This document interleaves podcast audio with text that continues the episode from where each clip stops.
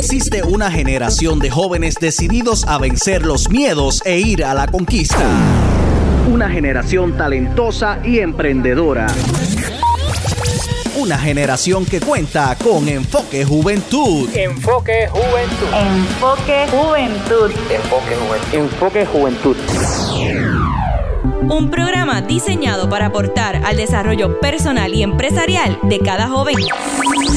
Casa de deportistas, artistas y empresarios. Es momento de que comience Enfoque Juventud, el podcast, con Edwin El Canito López. Saludos amigas y amigos, bienvenidos a Enfoque Juventud, esta plataforma que resalta y promueve a la juventud de nuestro país y las cosas buenas que aportan al país, ¿verdad? Donde viven, en este caso, ¿verdad? Estos jóvenes puertorriqueños, ya sea que se destacan dentro y fuera del país, pues nos dedicamos a resaltarlo, ¿verdad? Y darle esa exposición a ellos. Yo soy Edwin López, fundador de Enfoque Juventud y te doy las gracias por acompañarnos y vernos en este video y los que vayan a ver el video posteriormente, pues eh, les saludo, ¿verdad? Y, y le doy las gracias por acompañarnos en el día de hoy. Recientemente salió una noticia en las redes sociales de una persona que, que conozco y la noticia me impactó porque, como le dije, conocí al joven personalmente y este joven pues estaba pasando un momento de, de, depresión en su vida e incluso anunció hasta en las redes sociales el deseo de, quitarse la vida y realmente pues fue una noticia que, que, a mí lo personal me impactó. Y creo que es algo que estamos viendo mucho en la sociedad y quizá eh, los problemas económicos, los conflictos que podamos tener hoy día, pues todo eso provoca, ¿verdad? Que las personas puedan tener ansiedad ansiedad, depresión e incluso pueda llegar hasta pensamientos suicidas a la mente de uno. Queremos hablar sobre eso y para abundar más sobre el tema, ¿verdad? Lo importante que es pues conseguir ayuda y cómo tratar estas, estas situaciones que llegan a nuestras vidas. Hoy nos acompaña aquí en Enfoque Juventud el joven psicólogo Ezequiel Cruz Gutiérrez y le damos la bienvenida. Así que saludos Ezequiel, bienvenido a Enfoque Juventud. Muchas gracias, un saludo también para ti Edwin, agradezco la oportunidad que me das de poder estar aquí con ustedes compartiendo este, esto, este rato, ¿no? De, que pueda, que pueda servir y pueda ser eh, agradable en el sentido de, cómo recibimos información y lo que podamos aprender. Y un saludo también a toda tu audiencia de Enfoque a Juventud.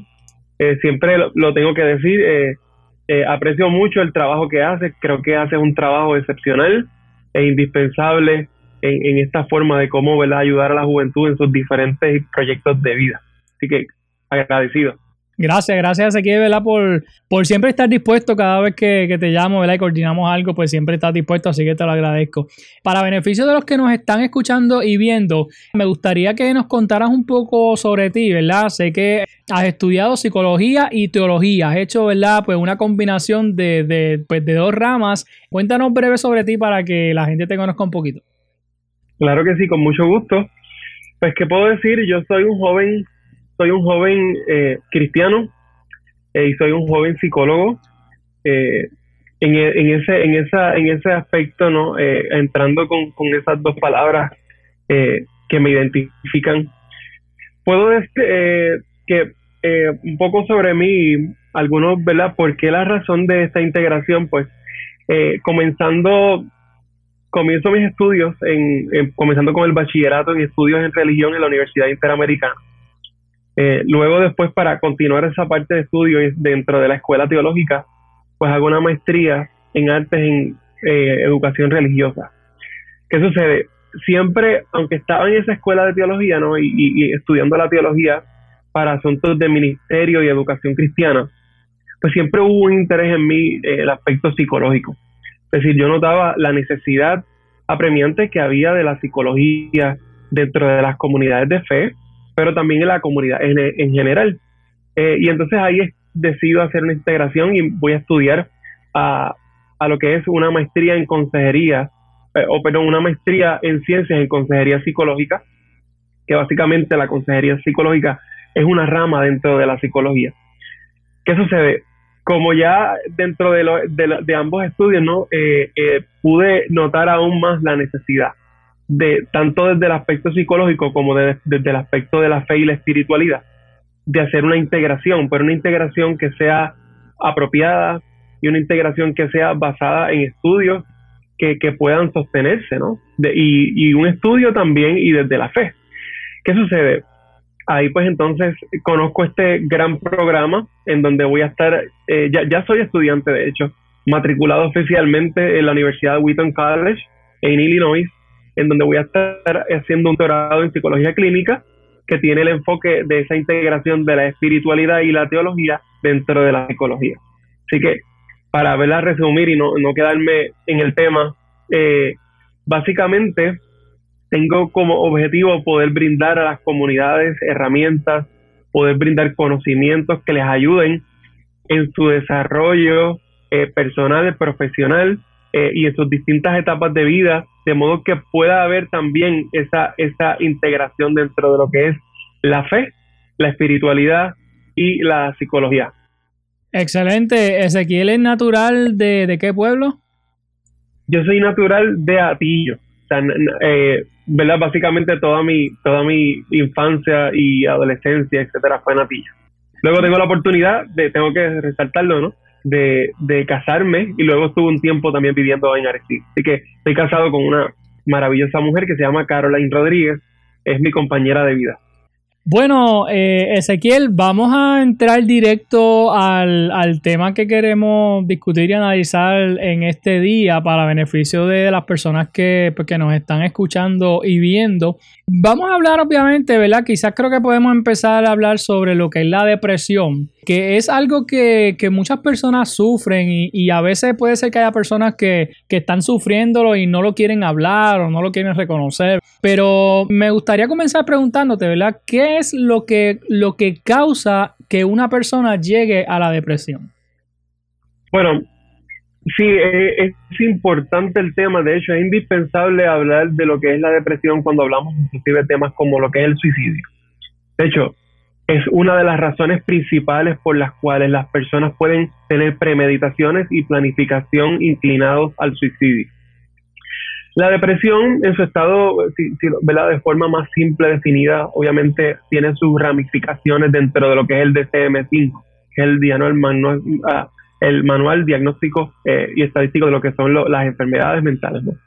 Eh, lo que es la depresión, pues la depresión se puede caracterizar, caracterizar por diferentes cosas, diferentes criterios que dentro de ese manual los especifica para efectos de diagnóstico.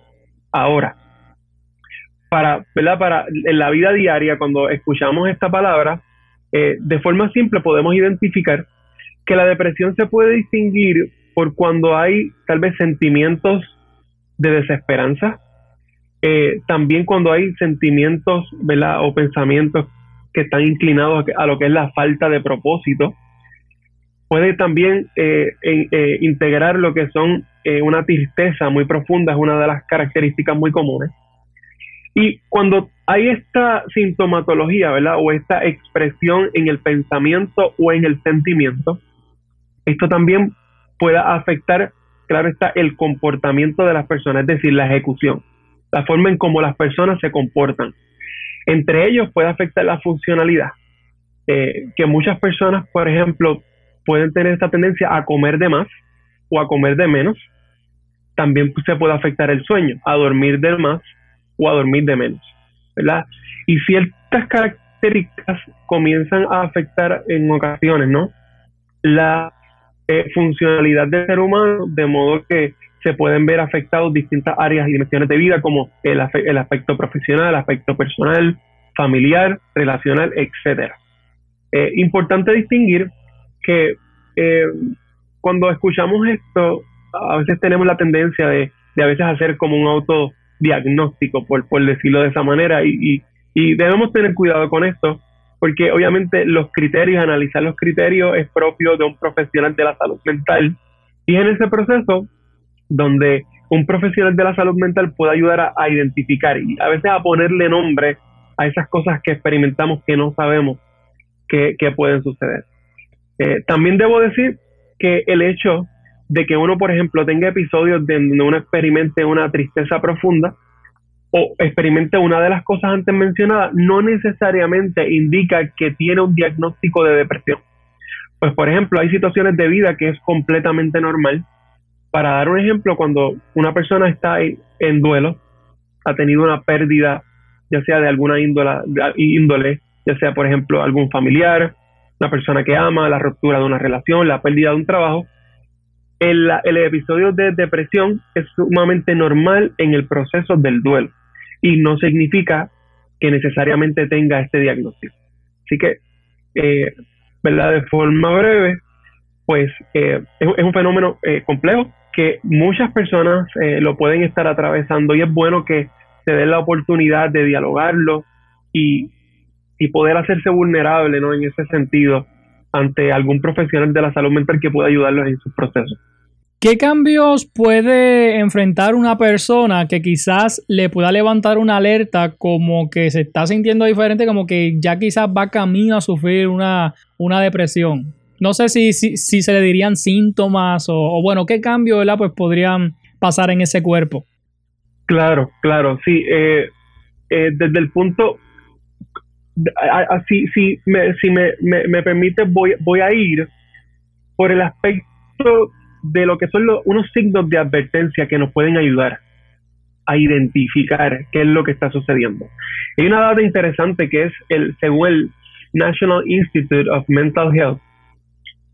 Eh, este eh, el National Institute of Mental Health de una forma simple eh, puntualiza cuáles son algunos signos de advertencia que pueden ayudar para identificar este riesgo.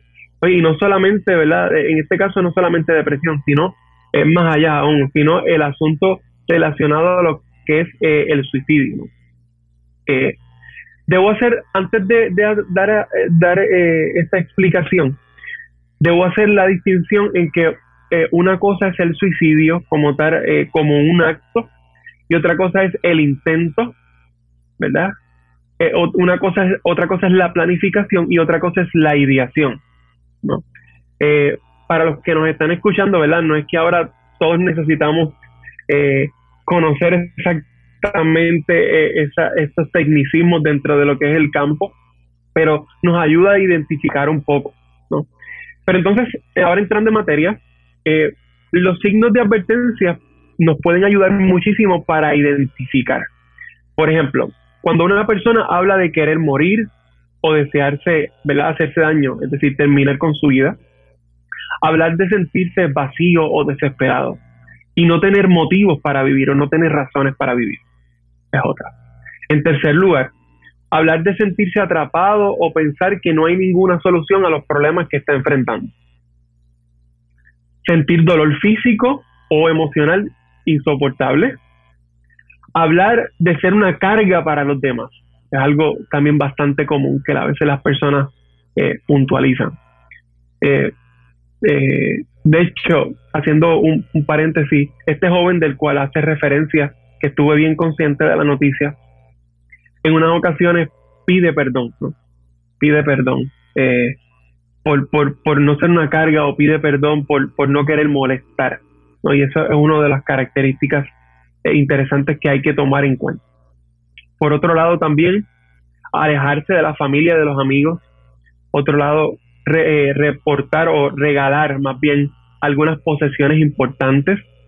El decir adiós también sin ninguna explicación aparente. Una persona se está despidiendo. Otro asunto es poner diferentes cosas en orden, es decir, como por ejemplo hacer un testamento. Es una de las cosas que puntualiza. Y como últimas dos, asumir grandes riesgos que puedan resultar en la muerte o hablar o pensar en la muerte con mucha frecuencia. Estos son, según el National Institute of Mental Health, algunos de los signos de los cuales tenemos que estar alerta.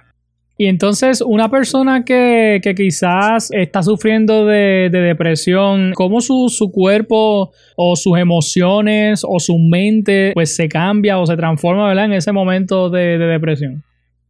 Bueno, la, la forma en cómo hay una expresión corporal, puede variar. Obviamente hay asuntos de personalidad, hay asuntos de...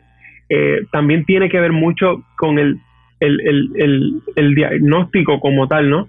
Pero una de las cosas que a veces tiende a pasar es completamente este eh, la falta de energía o la falta de motivación para poder hacer las cosas del día a día.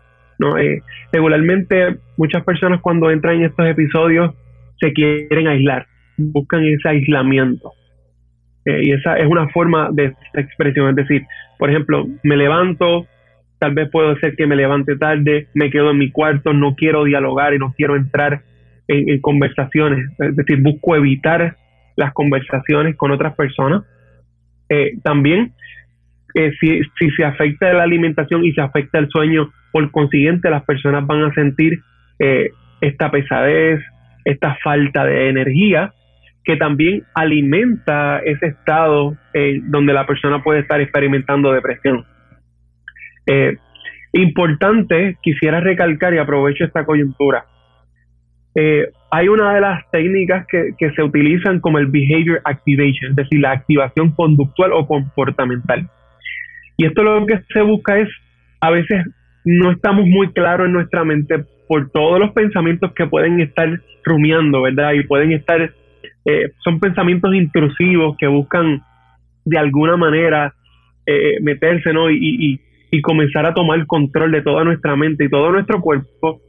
Pero aún a pesar, cuando esto sucede, mi recomendación es buscar la activación. Es decir, que las personas utilicen estrategias conductuales que les ayuden a poder salir eh, y, y, por ejemplo, ser ayudados a salir de ese proceso como tal dentro de lo que es ese, episodio de depresión. Por ejemplo, hay personas que yo les he dicho, no te quedes solamente en la cama eh, eh, durmiendo o acostado en el lugar donde estás triste. Busca alguna activación. Es decir, por ejemplo, sal de tu cuarto, abre las ventanas, por ejemplo, de tu casa, toma aire fresco. Eh, busca, por ejemplo, algunos les he dicho, toma un baño de agua fría, por ejemplo. O utiliza diferentes técnicas como grounding o de respiraciones profundas, utiliza o practica algún deporte, etcétera, de modo que pueda ayudar a esa activación. Claro está, hay una parte del sentimiento y una parte del pensamiento que necesita ser trabajada y por eso también nuevamente exhorto a que puedan visitar a un profesional que les ayude en este proceso. Eso es importante, ¿verdad? Que, las personas puedan, puedan buscar ayuda. Y bien importante, Ezequiel, ¿verdad? Según mi, mi perspectiva, yo puedo ver una persona que está sufriendo de depresión y quizás yo tengo las mejores intenciones de, ayudarlo, pero tiene que nacer de la persona el, el, buscar ayuda, el querer salir de eso, ¿correcto? Sí, eh, eh, podemos decir que sí es importante que la persona tome una decisión. Oye, y es fantástico cuando, cuando una persona tome esa decisión. Ahora, hay, que entender, y es parte de, esa empatía, de que no necesariamente la persona vaya a buscar ayuda y el ese, esa parte de no buscar ayuda no necesariamente implica que la persona no quiere ser ayudada. Porque precisamente por esos niveles tan bajos de, de placer. De hecho, la depresión es un estado donde la, ¿verdad? Si lo vemos desde, desde el término, hay un, hay una gráfica que, eh, ¿verdad? Que es como el cuadrante de X y Y. Si ponemos, por ejemplo, como el cuadrante de X, lo que es el placer, y el cuadrante de Y, lo que es la activación, poniendo la parte de arriba mucha activación, la parte de abajo poca activación, y en el cuadrante de X, la parte de la izquierda como un poco placer y otros tenemos como muchos placeres, la depresión se encuentra en un estado que está negativo en los dos cuadrantes. Es decir, hay poco placer, ¿verdad? Y hay, y hay poca activación. Esto es lo que implica que al tener estas dos cualidades, eh, las personas no necesariamente tienen la capacidad o no, le, no, no pueden, aunque quisieran recibir ayuda, no pueden buscar ayuda. Y es importante, por eso que y, te agradezco este espacio, Edwin, porque es una forma de educar a que las personas entiendan de que cuando ven alguna persona, o ya sean ellos, o alguna persona, ya sea amigos, familiares, etcétera, que esté presentando algunos de los signos que mencionamos anteriormente, disculpa, puedan entender que la persona necesita ayuda. Es una forma de, pedir socorro. Y ahí quisiera mencionar dos mitos particularmente que entiendo que a veces están dentro del pensamiento popular. Y el mito número uno es, oye, el que se va a suicidar lo hace y no lo dice, ¿verdad? Eh, Eh, es como una forma a veces eh, coloquial que a veces las personas hacen esta expresión. Tengo que decir que esto no es cierto.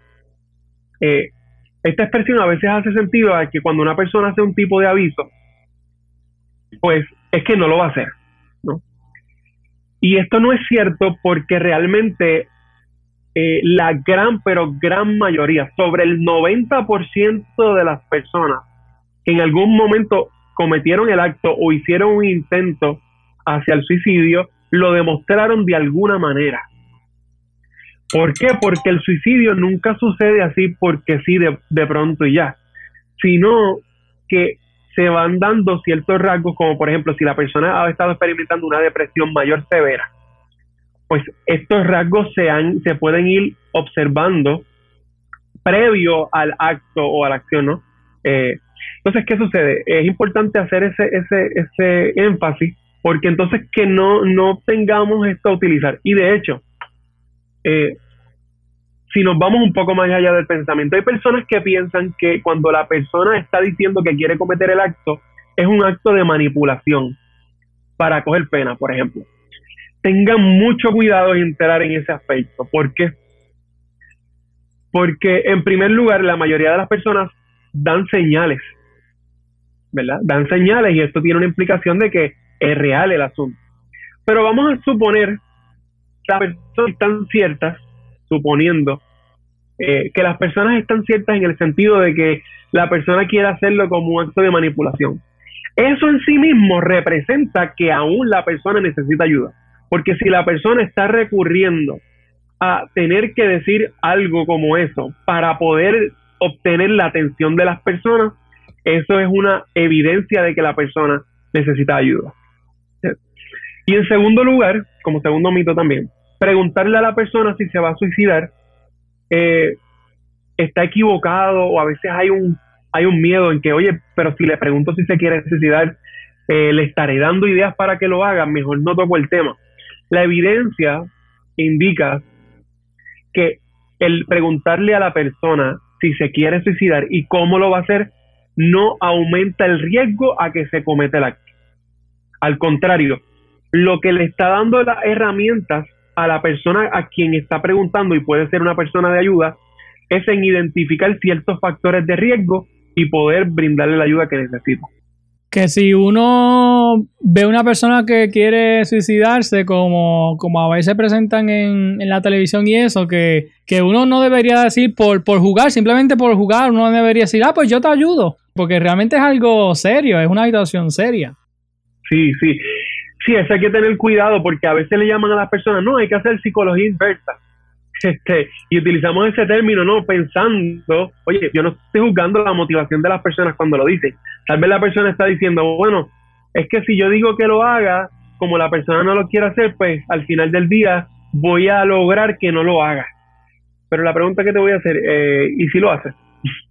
es, más serio que eso.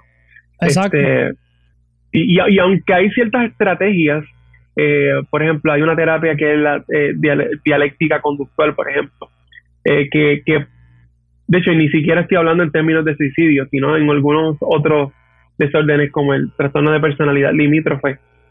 Pues hay ciertas técnicas que se pueden emplear, pero volvemos, eso se lo dejamos a, a los profesionales para trabajar con ese aspecto, pero no, no seamos adelantados en decir o llegar a una conclusión como esta. Sencillamente hay que dar eh, eh, ¿verdad? Hay que pensar que la persona está diciendo algo que es cierto en su mente. En efecto, la persona está expresando y hay que buscar la ayuda necesaria. La depresión no mide edad, ni sexo, ni color. Correcto, la depresión puede, puede atacar ¿verdad? a cualquier persona. A cualquier persona, bueno, eh, para que no se me quede ninguno de los factores, no mide, no, no discrimina. no discrimina.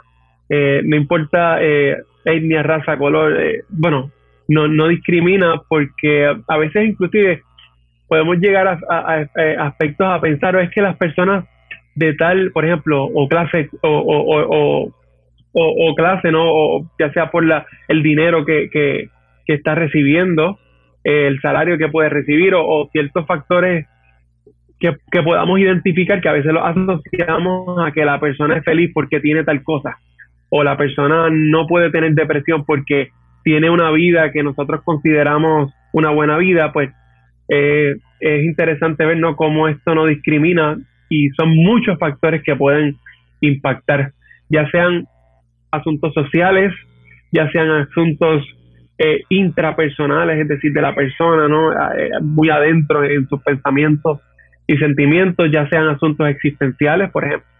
Así que son muchos factores. Ezequiel, yo pienso que las personas que sufren depresión o cualquier otra enfermedad, ¿verdad? No necesariamente depresión, obviamente como estamos hablando de depresión, pues traigo el tema, pero yo digo que es de valientes buscar ayuda cuando uno entiende que necesita ayuda, porque a veces quizás yo puedo estar pasando por alguna situación, pero digo, es que si, si, si busco ayuda, pues eso significa o que soy débil, o que soy cobarde, qué sé yo, este, sino que, ¿sabes? cuando uno realmente se da cuenta que necesita ayuda y toma la acción de, buscar ayuda de, un profesional, pues yo creo que, eso es de valentía, buscar a un profesional que, que te pueda ayudar. Definitivo Definitivo. Eh, eso que estás diciendo es totalmente cierto. Eh, eh, así que en ese sentido, este, yo podría decir, ¿no? Que es algo de valiente y de, hecho, por ejemplo, en mi práctica privada, cada vez que hablo con una persona, siempre tengo que celebrar y tengo que felicitar el acto de que la persona esté buscando ayuda. ¿Por qué? Porque a veces luchamos con un estigma de que pensamos que ir a un psicólogo, a un psiquiatra o algún otro profesional de la salud mental es como le llaman como de forma coloquial, ¿no? Eh, por allá, esto es para los locos, por ejemplo, como, como se, le, se le dice. Eh, un paréntesis, ese término no se utiliza en ninguna de las sesiones y no se utiliza para describir eh, ninguna, ningún asunto, sino que sencillamente entender varias cosas. En primer lugar, que las enfermedades mentales son enfermedades, ¿no? Y, necesitan ser atendidas con la premura y con la importancia que lo amerita, ¿verdad? Es como, por ejemplo, si yo tengo, me está doliendo el corazón, tengo un dolor muy fuerte en el corazón, tengo miedo a que sea un infarto, pues que usted, usted visite una sala de emergencia. Más adelante saca una cita con un cardiólogo, ¿no? Porque usted quiere garantizar de que usted está bien de salud. Pues pasa lo mismo con los asuntos del pensamiento, de la emoción y de los comportamientos, ¿no? Hay que visitar. En segundo lugar, a pesar de que no haya ni siquiera un diagnóstico, la psicología no solamente está para atender las enfermedades mentales. Y aquí hay una rama que es la psicología positiva, que algunos de los precursores de ella es Martin Seligman. Eh, y de hecho, en uno de los libros, Martin Seligman hace referencia a, a este otro psicólogo que se llama Chris Peterson. Y dice, la psicología positiva, ¿verdad? Que también una rama dentro de la psicología, no solamente busca llevar a las personas del negativo 8 al 0. Es decir, no solamente se busca que teniendo síntomas de una enfermedad la persona se sane, sino llevarlos del 0 al positivo 8. Es decir, a cómo las personas también puedan florecer y cómo las personas puedan crecer en sus distintas etapas de vida, en sus distintas dimensiones para sencillamente poder tener un mejor bienestar que yo creo que es algo que todos aspiramos, todos lo queremos de alguna manera. Claro, definitivamente. Como también eh, en tu caso en particular, pues has estado trabajando con, con lo que es el aspecto teológico, quisiera hacerte una pregunta. Como cristianos, cuando pasamos algún tipo de enfermedad, los que tenemos fe y sabemos que, Dios existe y que Dios puede hacer milagros, pues sí, eh, oramos, tenemos fe y sabemos que Dios puede sanar, puede libertar, ¿verdad? Puede restaurar a las personas. Pero entonces, aún yo siendo cristiano, si, si paso por una situación como esta, aunque yo tenga fe, ¿debería como quiera buscar ayuda profesional? Definitivo, definitivo. Es más, diría que puedes buscar ayuda profesional y complementariamente trabajar con ayuda espiritual. Eh, me parece, ¿no? Eh, y, la ayuda espiritual puede ser ofrecida eh, por algún pastor, líder o ministro de la comunidad de fe donde pertenece, o buscar también otra, otra ayuda. yo diría, tocas un tema tan cierto. De hecho, a veces es interesante y hay que tener esto con mucho cuidado, con mucho cuidado, porque a veces inclusive hay personas, por ejemplo, que hacen referencia a que eh, si estás en ese estado es por un asunto de falta de fe o es un asunto en donde eh, estás pasando por una cosa, pero le hace la responsabilidad a la persona quien lo padece. ¿no? Y eso hay que tenerlo mucho cuidado y, aprovecho esta coyuntura, eh, ya que estamos hablando de, lo que es la fe cristiana. El libro de Job es, uno de los, es una literatura tan exquisita dentro de la Biblia, porque muestra una historia de este hombre ¿no? que pierde todo lo que tenía, pero haciendo la distinción de que Dios lo considera como un hombre perfecto y justo delante de Dios. ¿Qué sucede? Él pierde todo lo que tenía y dentro de la historia de Job. Para hacer el, la, historia breve, Job en un momento se encuentra en ese, en ese en completo luto y comienza a, experimentar estas etapas de duelo en donde hay coraje, hay ira, no hay, hay negociación, en por un lado hay negación, son, son muchas las etapas que, que él está teniendo simultáneamente. Pero en esa literatura podemos ver que vienen estas, estos amigos y hacen como una fórmula. Si yo lo, yo lo expreso, ¿no? no lo dice así textualmente, pero hacen una fórmula y piensan que el sufrimiento de una persona es proporcional a la cantidad de pecado que la persona ha cometido. Es decir, a mayor pecado, mayor sufrimiento. Por lo tanto, si tú estás sufriendo mucho, es porque has pecado mucho. Y el libro de Job viene a, desmentir esto y a, y a que el sufrimiento es parte de la vida y como parte de la vida no es el culpable dentro de las personas. Por consiguiente, es algo normal. Y si la persona, oye, y, y, tú que me estás escuchando, en donde quiera que estés, si estás teniendo una experiencia de gran sufrimiento, esto implica precisamente eh, que sigas buscando ayuda y que busques ayuda para que te puedan, eh, no te puedan ah, eh, ayudar, valga la redundancia, en este proceso de cómo manejamos nuestras emociones y por supuesto también cómo lo vemos desde una mirada desde la fe, que creo que es algo muy importante que da sentido y propósito. Excelente. Bueno, pues eh, creo que hemos cubierto bien este tema de, la depresión y, el suicidio, haciendo hincapié ¿verdad? en que obviamente las, las, situaciones que vivimos en la actualidad, problemas económicos, problemas familiares, tantas cosas pueden contribuir y, pueden causar el que una persona pues llegue a, la depresión o quizá a veces eh, tantos problemas económicos, tantas deudas, puede llevar a una persona quizás a, pensar en quitarse la vida, pensando que, que, al quitarse la vida, pues los problemas se acaban. Y ahí, pues, este, vienen otros temas que, se podrían, ¿verdad? Pues, eh, abundar en otra ocasión. Pero creo que es importante eso, que las personas que nos están viendo, si usted eh, sufre de depresión, conoce a alguien que está pasando por un momento de depresión o que incluso ha pensado en, en quitarse la vida, pues mire, hay ayuda profesional que usted puede buscar para salir de esto, aferrándonos siempre al regalo que Dios nos dio, que es la vida. Y creo que nosotros pues debemos aferrarnos a la vida en todo momento. Exactamente. Este, oye, Edwin, si, si me permites, que tengo aquí anotado cinco pasos que quisiera darle a las personas. Eh, Seguro. Porque, ¿verdad? Mientras, mientras estaba pensando en la entrevista, pensé, oye, ¿qué, ¿qué herramienta puede ser práctica, no? Si me permite, voy a, voy a ser bien breve. Claro. Como una herramienta que las personas puedan tener. Ok. Eh, en primer lugar, preguntar cuando vemos a una persona que está atravesando por este momento, preguntar. No estás haciendo nada malo. Eh, eh, por ejemplo, preguntar explícitamente, ¿estás pensando en suicidar? Sé que no es una pregunta fácil, pero como ya estuvimos hablando, la evidencia indica que esto no aumenta el riesgo. Ayuda. Segundo lugar, mantenerlo a salvo.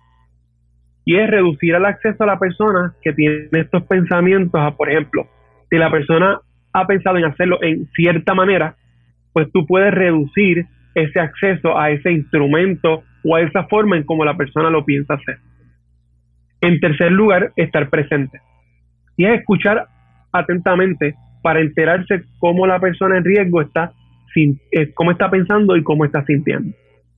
Número cuatro, ayuda a establecer una conexión. Eso es importante. Eh, pueden guardar el número, eh, ¿verdad? diferentes números, por ejemplo, cuando una persona está pasando por una situación así, eh, puede llamar al 911, visitar a, la sala de emergencia más cercana, pero también puede llamar a lo que es la línea PAS, que es una línea de apoyo emocional. Y la quiero, la quiero decir por si acaso una, alguna persona no tiene el acceso. Es el 1-800-981-0023. Este número, ¿verdad? Pueden llamar y pueden allí buscar una ayuda que está disponible en cualquier momento. Y como quinto parte, mantener, eh, mantenerse comunicado, es decir, seguir ese apoyo, ese apoyo en donde la persona pueda sentirse que hay, que está acompañado o acompañada. Eh, estas son cinco recomendaciones que también las recomienda el National Institute of Mental Health. Excelente, así que bueno, sigan esas recomendaciones. Eh, si puedes repetir nuevamente el número de la línea Paz, que, que es importante que la gente lo tenga. Sí, claro, el 1-800-981-0023. 1-800-981-0023. Perfecto, así que bueno, eh, nunca es tarde, ¿verdad? Para buscar ayuda. Si usted está pasando algún momento de, de, enfermedad, una situación difícil en su vida, que incluso haya pensado en que la mejor solución es quitarse la vida, pues mire, busque ayuda que la hay. Y a través de, de psicólogos, eh, no sé si, si los psiquiatras también pueden trabajar con, sí, con sí, este asunto, ¿verdad? Claro, claro que sí, sí. Así que bueno, busque ayuda en, en, momentos como ese. Y si usted que me escucha conoce de alguien, tiene un vecino, un familiar, un amigo que sabe que está pasando por depresión, pues miren, no lo dejen solo, eh, acompáñenlo, ayúdenlo a salir de eso, ¿verdad? Porque lo importante es que nos aferremos a la vida, como decía ahorita. Así que Ezequiel, te agradezco claro. que, que hayas estado con nosotros en el día de hoy. Si alguna persona quiere comunicarse directamente contigo, ¿cómo lo pueden hacer? Claro que sí, este, con mucho gusto. Eh, la, me, nos puede escribir en las distintas redes sociales. Por ejemplo, mi red social en Instagram o Facebook es arroba Ezequiel Cruz Academic. Arroba Ezequiel Cruz Academic. Pero también puede llamarnos a nuestro número que es el 939-237-6229. 939-237-6229. Y, y quisiera añadir un breve mensaje si eres la persona ¿no? que, que, me estás escuchando ahora mismo y has atravesado o has tenido este tipo de pensamientos, recuerda esto, que el suicidio es una solución permanente a un problema que es temporal. Los problemas tienen solución y te invito a, que puedas buscar esa ayuda y estoy seguro que en Puerto Rico o en otras partes donde estés hay profesionales competentes y profesionales con un buen corazón que desean ayudar. Así mismo, pues Ezequiel, gracias por estar con nosotros. Mucho éxito siempre. Gracias, encantado. Bien amigos, Ezequiel Cruz Gutiérrez, joven puertorriqueño que se destaca ahora mismo en psicología y teología, dos áreas súper importantes. Y bueno, quisimos aprovechar para hablar sobre este tema de lo que es la depresión y el suicidio. Así que esperamos que, este tema pues haya sido de, de, mucha bendición para ustedes. Si se quedó con alguna duda, pues mire, vuelva a ver el video para que nada, tenga todos los puntos claros y, y nada, aferrémonos a la vida y celebremos la vida que es el regalo más importante que Dios nos dio. Así que gracias a todos los que nos acompañaron. Recuerde seguirnos en todas nuestras plataformas de Enfoque Juventud, las redes sociales, nuestro canal de YouTube, Spotify y bueno, síganos para que estén pendientes a todo lo que subimos a través de Enfoque Juventud. Así que sin nada más que decir, ¿verdad? Pues nos veremos en una próxima ocasión. Esto fue Enfoque Juventud, el podcast con Edwin El Canito López. Búscanos en todas las redes sociales, plataformas de podcast y en YouTube como Enfoque Juventud PR. Si deseas contactarnos, enfoquejuventudpr.gmail.com. Será hasta, hasta la próxima. próxima.